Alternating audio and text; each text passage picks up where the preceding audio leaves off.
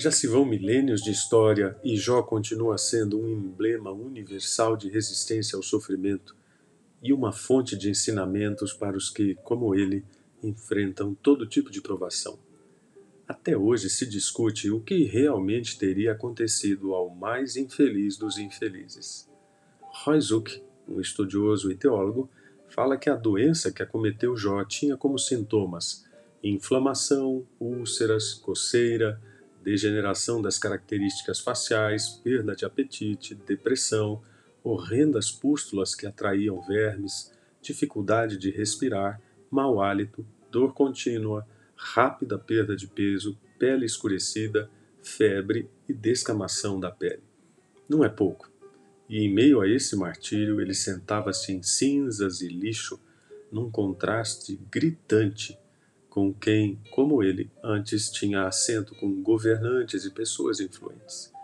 Como se isso não fosse suficiente, a única pessoa de quem Jó talvez esperasse algum apoio e que, surpreendentemente, não foi vitimada como tudo que estava à sua volta, era sua esposa, que preferiu dirigir contra ele uma espécie de retórica do desespero.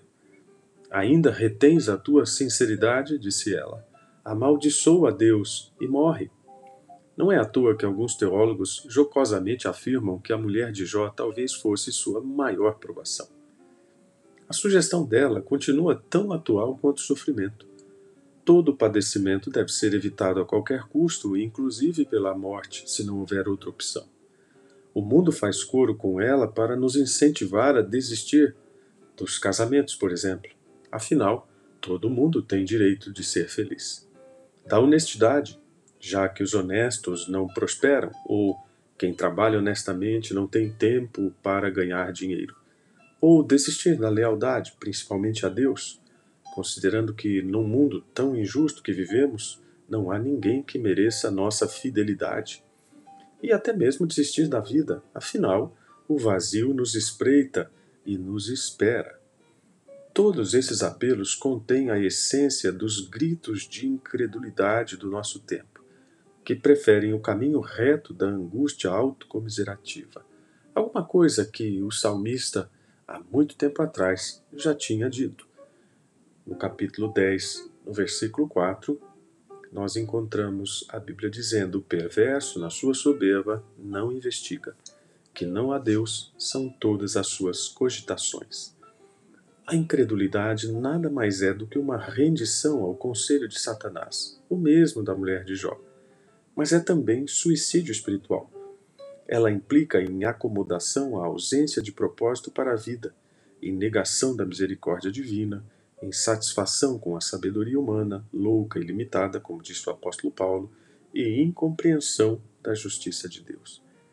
A falta de fé é a mais expressiva constatação de que o problema do Evangelho não está no Evangelho, mas no homem. Gandhi disse em relação ao cristianismo: Eu gosto do Cristo deles, mas não gosto de seus cristãos. Nietzsche filósofo bastante conhecido afirmou: Eu acreditarei no Redentor quando o cristão parecer um pouco mais redimido. O antídoto bíblico para o sofrimento, para a incredulidade e para a desesperança é a persistência na palavra de Deus. Isso significa, dentre outras coisas, compreender a maravilhosa graça manifestada em Cristo. Significa ainda admitir nossa própria incredulidade buscando ter fé com a mesma atitude daquele homem que levou seu filho para ser curado por Jesus e disse: Senhor, eu creio, ajuda a minha incredulidade. Alguém disse: Tenho dúvidas, mas não posso desistir. É um bom mote para quem aguarda a completude das ações de Deus.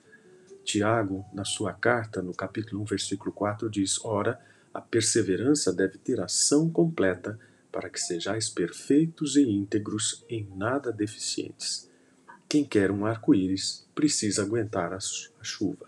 Ou seja, quem quer alcançar as promessas de Deus tem que persistir em crer nelas. Desistir pode ser perigoso. Persista. Deus cumpre o que promete.